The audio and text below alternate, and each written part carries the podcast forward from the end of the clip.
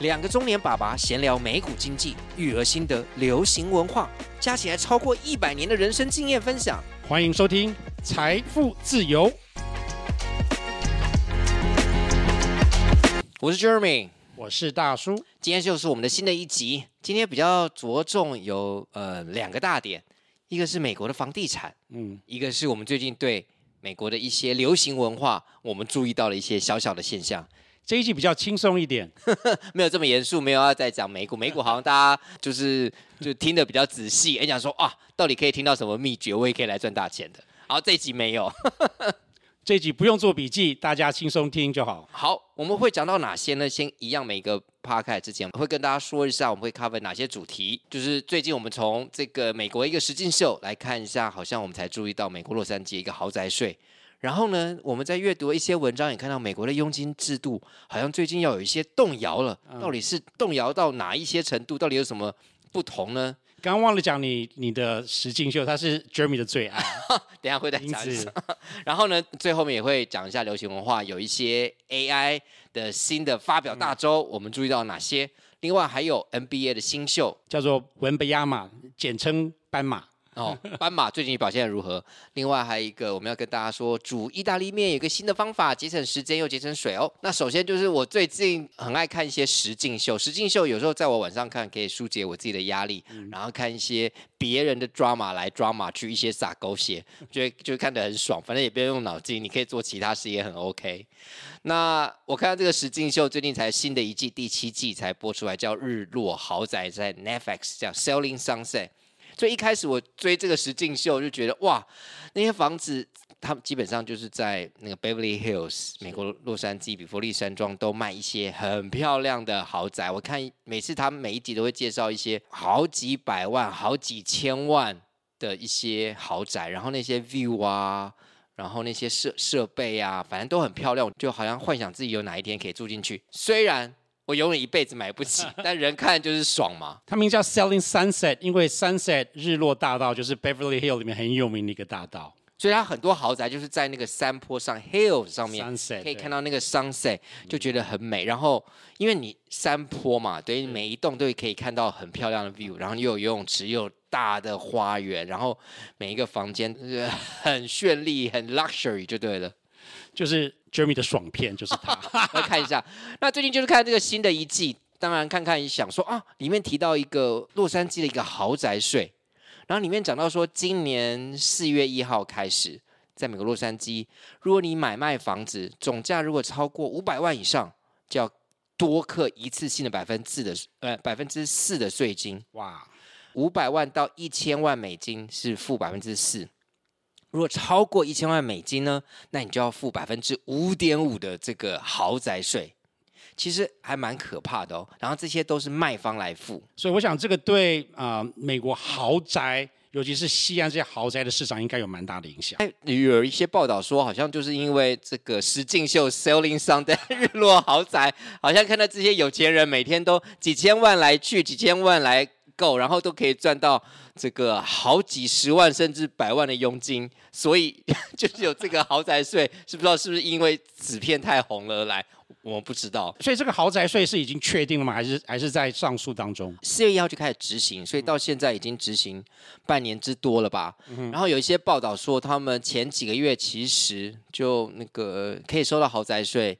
不是很多，只有比预期的要少非常多，可能十分之一不到。那原因是因为你要在公布之前，大家在四月一号之前要成交的，赶快成交，否则就要付了嘛。诶，那这个也刚好反映到我们看到的这一季的 Selling Sunset，是不是说赶快赶快把它卖掉？对，就他们叫三月赶快卖掉，卖方也赶快压低价格。对，因为他的意思就是说，卖方如果你这个时候，比如在四月一号你卖不掉，你之后。你这个几千万的房子，人家卖方你愿意要多付那五趴吗？因为那个可能都超过一千万的。我们看这个 Selling Sunset 也也是好几季了，我觉得这一季它就是有一点点反映到实际情况，他们也发发觉说，嗯，房子真的就比较不是那么的好卖。哦他们有讲到说利率上来，对其他的。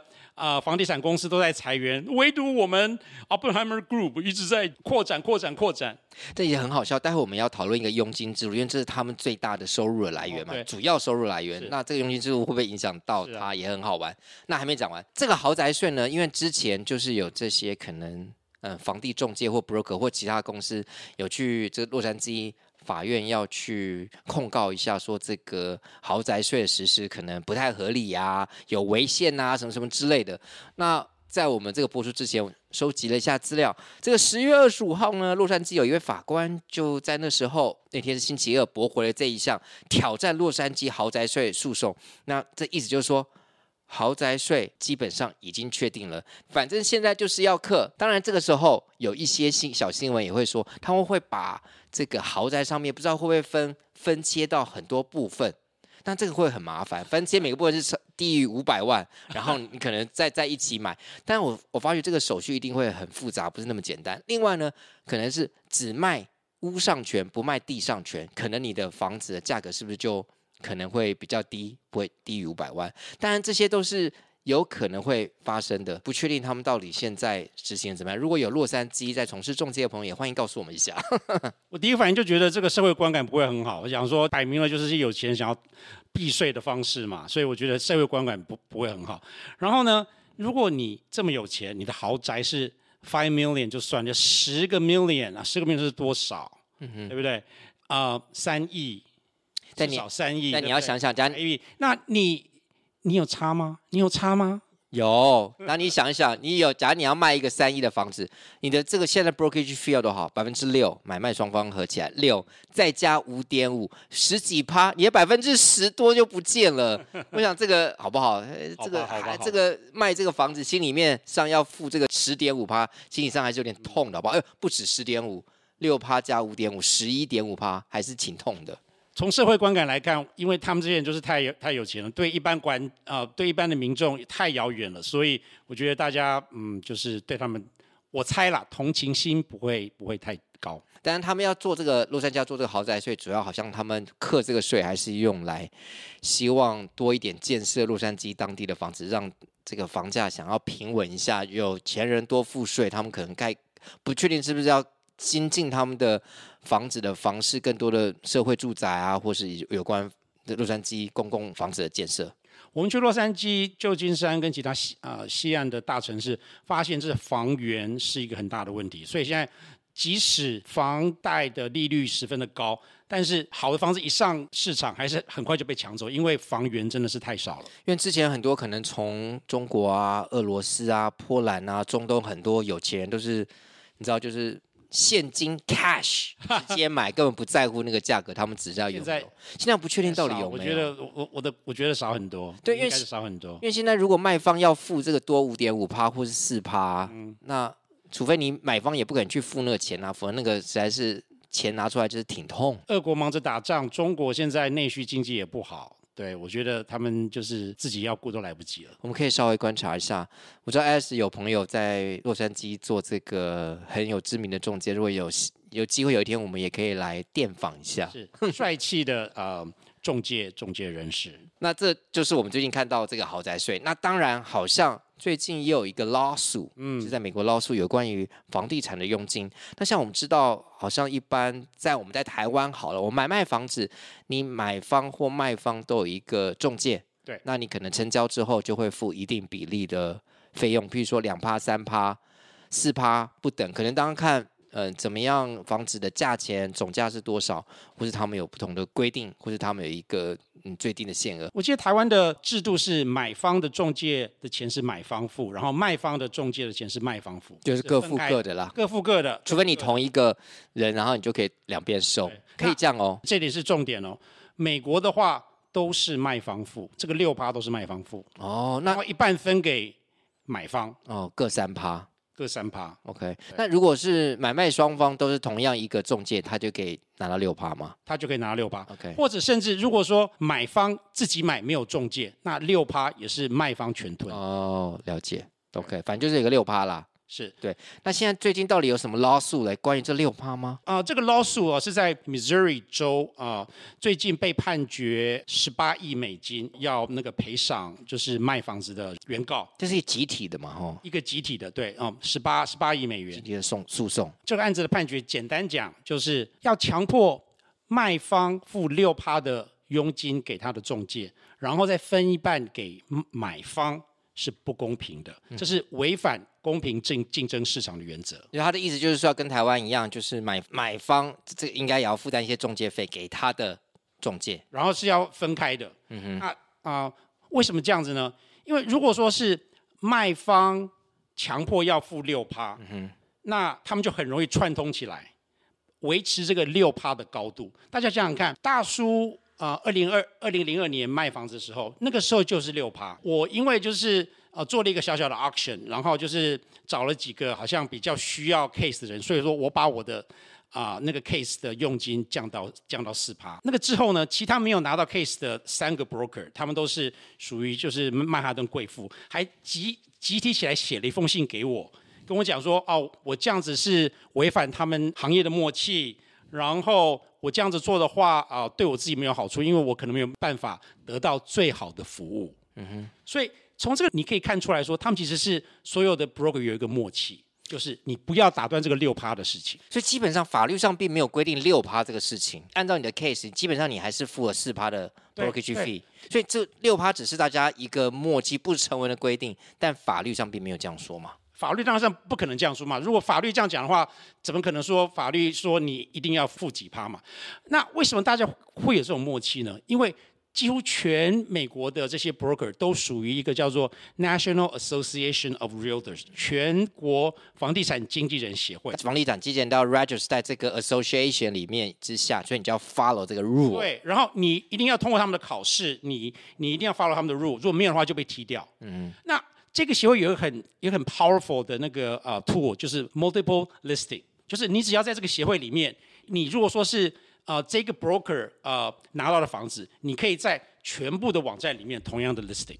那如果说你没有在里面的话，那大家就是看不到你的你的房子。嗯哼。所以呃大家为了要维持这个佣金的高，然后再让大家就是能够呃能见度都很高，所以大家就是很团结的有默契。这种就是独占市场，这是一种独占市场。你可以想象，在呃过去的二十年当中，我们比如说去旅旅行社买机票，那个费用已经低很多了。那另外一个例子是，呃，我们要买股票。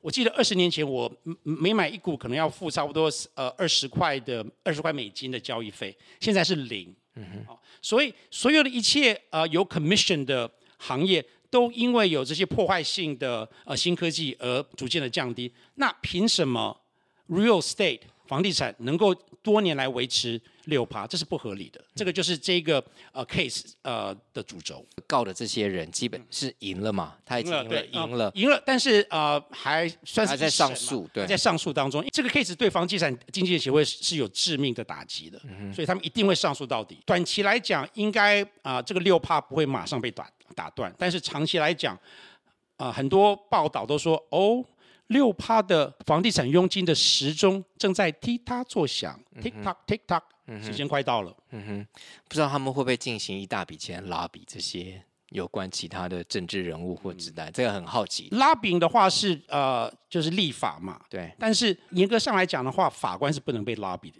你去拉比法官叫做贿赂。嗯，是，是。没错。所以他们现在是走法庭的路线。那如果说法官啊、呃、判断这个是呃反竞争的，国会通过法律也没有用。会不会有其他各地已经开始有很多这个、嗯、呃诉讼开始执行？因为这个就会影响到。我的第一个反应就是。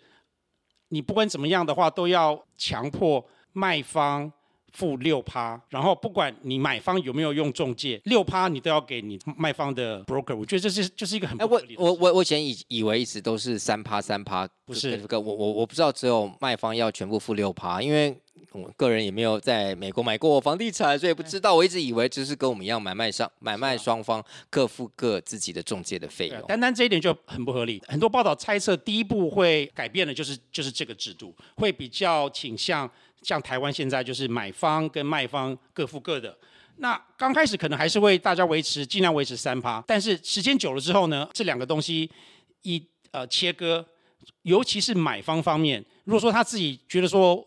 我自己你愿意上网查，或者做功课，做功课不用经纪人，反正我就是我，就是我，我就是三趴，我就是自己的中介，反正呃，我去看有 open house，他们就看 open house 就可以到各地去看，然后我去看一看，然后收集一些资讯。是，然后你可能好像还可以付钱给人家看那些法律文件，by hour，你不用付个中介费，你自己去看了，你决定要买这个价钱，然后找人来看这个制式的法律文件就好了。没错，像呃，因为因为法律文件应该不会太，应该都还蛮制式，绝对不会有太多差别，除了一些付款条件有一些。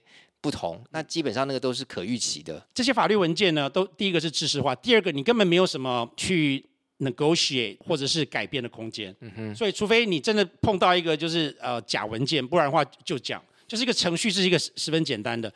大叔之前买房子的时候，其实就像你讲的那样子啊、呃，那个时候我周末没事都喜欢跟朋友一起去看 open house，然后看看看，哎，就看到一个喜欢了，然后就买下来。我那个时候也没有 broker，哦，所以说哦，对你买买方本来就不用付吗？对啊，买方不一定要有 broker，所以说当时那个卖方卖方应该就是六趴爽爽的拿去。这也是为什么现在 Selling Sunset 有这么多人看起来哇，怎么你都穿可能名牌衣，然后开名车，是也是住的还不错。但是本来就是你在卖 Beverly Hills 的这些豪宅，本来就可以赚这么多佣金。大家也可以了解，不是买一般乡下地方十几万的房子。但是这个在这。呃，最近二十年来改变了很多，因为你想想看，房价一直上涨，上涨的比物价什么都快很多。嗯。然后这个六趴又没有改变。你说他们，哎，可是你改变了吗？你改变了它，因为你在十几年前、二十年，你改变了它，因为你只付四趴，你最后卖的那个房子是不是只付四趴？我只付了四趴，但是我不知道我那个 broker 后来下场怎么样。他会，为什么？他会不会在那个纽约被排挤，被人家黑名单？说哇，这个 broker 叭叭叭叭这样子。没关系，知道吗？这种那个同侪的压力很大。啊，没没关系，卖了就好。你你已经有破坏他过了，但我相信搞不好也有很多人就喜欢省钱。我跟你讲，哎，我们有没有这个有听众或是有观众？你们在美国买房子的时候，你知道，如果你是卖房子的话，你没有付过六趴的，有付到更低的。我想这个一定有，因为这个协会他们。诉讼的一个主轴就是说，卖方的 commission 是六趴，这这个没有什么规定，一定是要六趴，它一直都是可以 negotiate 的。那实际上也是，但是当你所有的 broker 都有一有一个就是联合起来的 front，你就是尽量不 negotiate。能够写，只有一些很 desperate 人才会愿意去能够。这些这些资料很容易找了，只要这找出来非不是六趴的，如果比例非常非常少，这就是垄断。这个其实法官很容易去，很容易看。然后他们要告这些这个房地产经纪人的这个协会也很容易看，他们可能十几个可以全部六趴，这个资料很容易找。我觉得这个并不难，因为这个都是公布的资讯嘛。你任何这个房地产他们一样，他们实价登录登录更完整嘛。反正该有多少钱就多少钱，你有没有收到钱？钱进来一看就知道，这也骗不了人。但是我不知道这个趴数是不是需要登记吧？应该你那个不一定要登记。我不确定他们这要不要登记，但是你很容易很容易这个钱进，哎，你知道吗？哈，这个钱进去进哪里就知道啊。他他那个没关系，他为什么要公公布说你你钱去哪里？哎，如果你要查，你是上诉案子啊。我说你上诉案子，但是你查，但是你平常在买卖房子，你不太可能查。好，下下一集我们会问一下这些房地产中介的这些费用到底有没有隐含在成交价格？我们来问一下，然后下次。下一次我们再跟大家分享一下，OK，好，所以这个案子是目前就是还在上诉当中，但是大家很有机会看到这个六趴可能会被动摇，可能以后美国卖方不用付六趴，就是会付更低的费用，嗯哼，然后买方也可以成为自己的 agent，不用靠中介。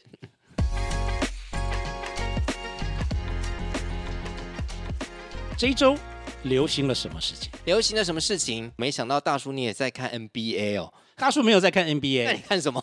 大叔听很多啊、呃、NFL 跟 NBA 的 podcast，所以你听了这些就会幻想，没错，他们在怎么打吗？然后，然后我读了一些报道，哦，okay、然后他们做很多的分析，所以我纯粹只只会讲，没有看也不懂，真的哦。对，那所以你现在在讲什么呢？我现在大家讲最近很着迷，就是 NBA 的状元新秀，十九岁的法国新星温本亚马。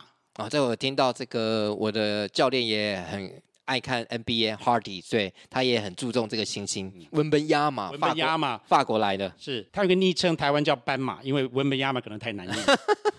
他才十九岁哦，他身高七尺四寸，两百二十四公分，哇，两百二十四公分，嗯哼，好可怕。现在 NBA 里面跟他最相近的这个常人，呃，Kevin Durant。只有两百零八公分。哇，差了二十几公，差了二十公分，这个差别很大哎。对。他被称为是所谓的 generational talent，就是十年、二十年才有一次的奇葩。就是高也不一定会有会打，你知道高还要灵活灵敏。哎，这个是我下下面讲的另外一点。然后讲那个之前呢，他现在被跟其他人齐名，就是说这么快十九岁，有可能跟他们一样。Michael Jordan 一九八四年出道，Kobe Bryant 一九九六年出道，LeBron James 二零零三年出道，现在是。Vincent 原本亚马二零二三年，大家觉得他可以到这样子的程度哦？每次像这么早像这样讲，让我想到了那个 FTX，什么虚拟货币金头，每次要一开始他才十九岁而已，马上这样套路这些，我都觉得这种有时候那个 fan 啊，有时候不一定是好处，就是这些名。给你的一些名称啊、号名啊、一些名气，对于一个很年轻的运动球员，嗯，你的压力应该更大。压力应该很大。对啊，他非常独特，因为一般来讲，NBA 有分两种球员，一种是后卫 guard，他通常十分的灵活，但是身高不一定是那么的高，他很会控球，很会射篮、传传球、传球，但是他可能在篮板下，因为他不够高，所以说就比较呃吃劣势，然后呃他防守也比较不行。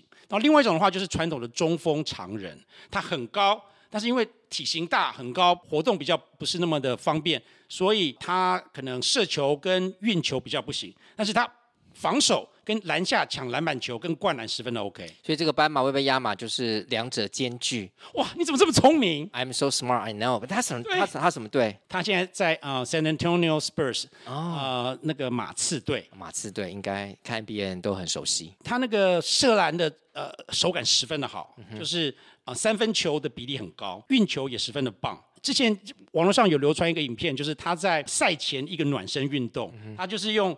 整个手指在地上这样子翻爬翻爬，他四肢真的是太长了，所以看起来真的很像蜘蛛人。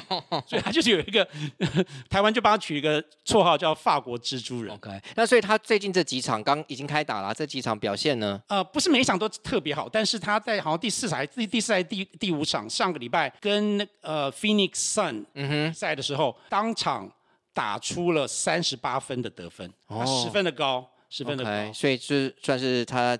这个这这一次 NBA 开始，嗯，算是比较好的表现。他的代表作也不要代表，他没结束了。目前的代表作更惊人的时候是在呃呃中场前几分钟，嗯，两队平手一百十六比一百十六的时候，那个时候他连进五球得了十分，嗯，一下子就把这个分数拉开，最后得胜就是就是因为这样子。就是这样子。好，那因为我有时候我的教练也会跟我讲一下嘛，因为他也有看，然后他说好像前面。第一场还是第二场，好像他的那个下场时间不多，因为很多球迷都是为了要看他，是对就是为了要看他。但是教练可能有自己不同的考量嘛，这有时候自己会在 strategy 他的战术上面也要来做一些平衡一下。现在大家对他唯一的担忧，就是因为他太高了，然后他很年轻，所以肌肉还没有长长齐。啊，真的吗？十九岁肌肉没长齐哦。OK，你想想看，那个 NBA 的话，他们都是一直在长，一直在长的。嗯哼哼哼。那所以呢？所以他就怕受伤。哦，如果受伤的话，就会就会影响很大。运动球员这没职业运动球员没办法，这个是一种宿命，我觉得。这种宿命，但是跟体型有关系。你看、啊、LeBron James 受伤，他打了快二十年了，受伤很少，就是因为他，你看他，你你看他就知道了嘛，他体架很大，骨头又粗，所以跟人家相撞受伤是别人，不是他。但你看。你看斑马，他就是手脚比较细长，比较像 Kevin Durant 一样。嗯，那他，我觉得他受伤的机会会比较大。但只要他不受伤，我觉得他真是未来前期好，那之后那个 Alex 也会 update 一下，如果斑马有一些特殊表现，让大家知道。虽然你没有看 NBA，但有时候别人讲的话，你至少知道你知道斑马这个人，你就够了，你就跟别人聊上两句。好不好？听我们的 podcast 就这个好处。自从 LeBron James 以来，最令人期待的 NBA 新星。好，斑马大家不要忘记。我们再讲一次，他叫啊 Vincent Wembanyama，文班亚马，斑马。哎，那上礼拜好像这个也是一个 AI 的周嘛。我们知道伊拉马斯克，伊拉马斯克，马斯克又有他的自己的 AI，他强吗？他这样做，他除了做特斯拉之外，还有火箭之外，可以做这个吗？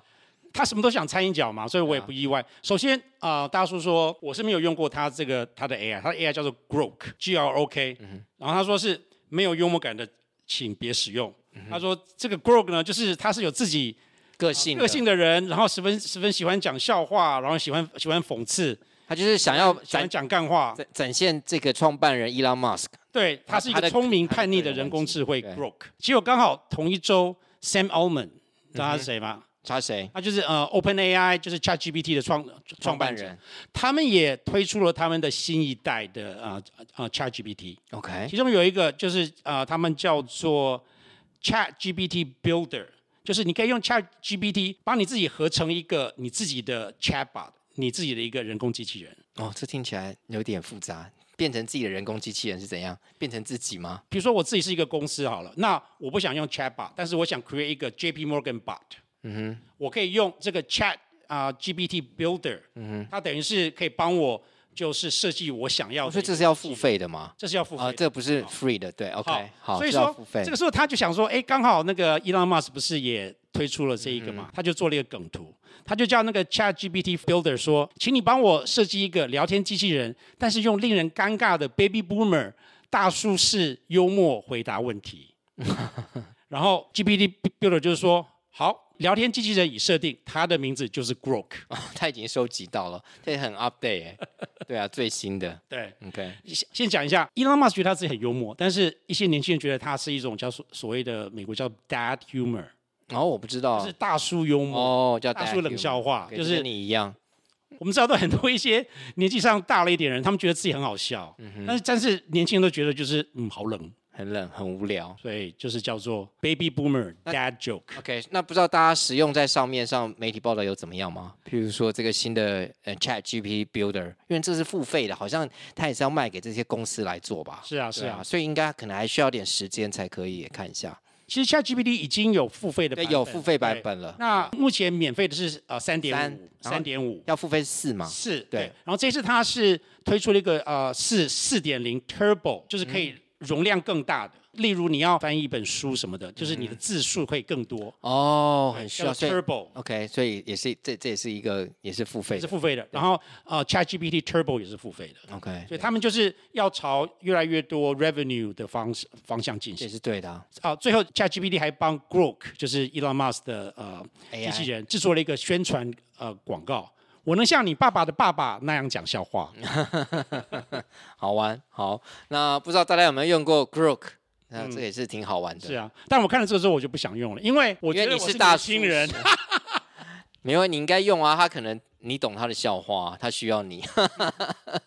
好，那最后呢，我们来分享一个最近我看到一个小小的文章，是对，就是有关于煮意大利面。哇，现在好跳痛！煮意大利面大家都怎么煮？我们看到电视上或影集都是拿一个大锅煮嘛，大锅，然后放那个面再下去嘛。是。那最近呢，新的方法是说，你拿一个平底锅，稍微有点厚度就好，平底锅，然后装水来煮。原因有什么？第一个节省水，那是一定的。第二个，它比较容易开。所以你放下去的时候，节省能源，节省能源，节省时间，反正就这么多水，嗯，然后就可以把它煮熟。嗯，那还有一个最重要的，你不要洗锅子了。为什么？你通常你有意大利面煮完，不是还要再做个酱汁吗？再炒一炒。对。他说你这个水是有含有淀粉的水，文章是说含有淀粉的水在跟酱汁一起混合的话，可以释放出更美味的一些香气或更美味的味道。你是这样吗？身为厨师的大叔，我可以说这是正确的。像我们即使用传统方式来煮意大利面，我们都会把那个煮过意大利面的水留下来。嗯，好，所以我们在炒面的时候呢，最后我们会再加一两瓢。有淀煮面水，因为它有淀粉，粉可以让那个酱汁更浓稠。哦，所以你看，它这个意思，这个新的方法，就是说你煮意大利面，就用一个有一点厚度的平底锅，嗯、这样就 OK，你不用再多洗一个锅子，而且更节省时间。你知道大的水，呃、比较多的水，本来就要煮比较久嘛，比较多的时间。嗯、所以大家有常吃意大利面吗？下次用这个新的方法来试试看，帮你节省水，又帮你节省时间呢。好，是的。啊、呃，最后我们要做一个小小预告。大家知道，美国演员工会的罢工终于停止了。是的，大家可以工作了。是，表示奥斯卡奖的竞选可以开始了。嗯哼。那大叔本身是一个奥斯卡迷，嗯哼。所以我会找几个好朋友啊，跟 Jeremy 一起啊，我们会定期跟大家做一些奥斯卡片的啊不同奖项的预测跟分享。好，这是我们这一集。那欢迎大家留言在各大 Podcast 平台，你留言才让我们继续成长。那就谢谢大家喽。那我们下次再见，Cheers，拜拜。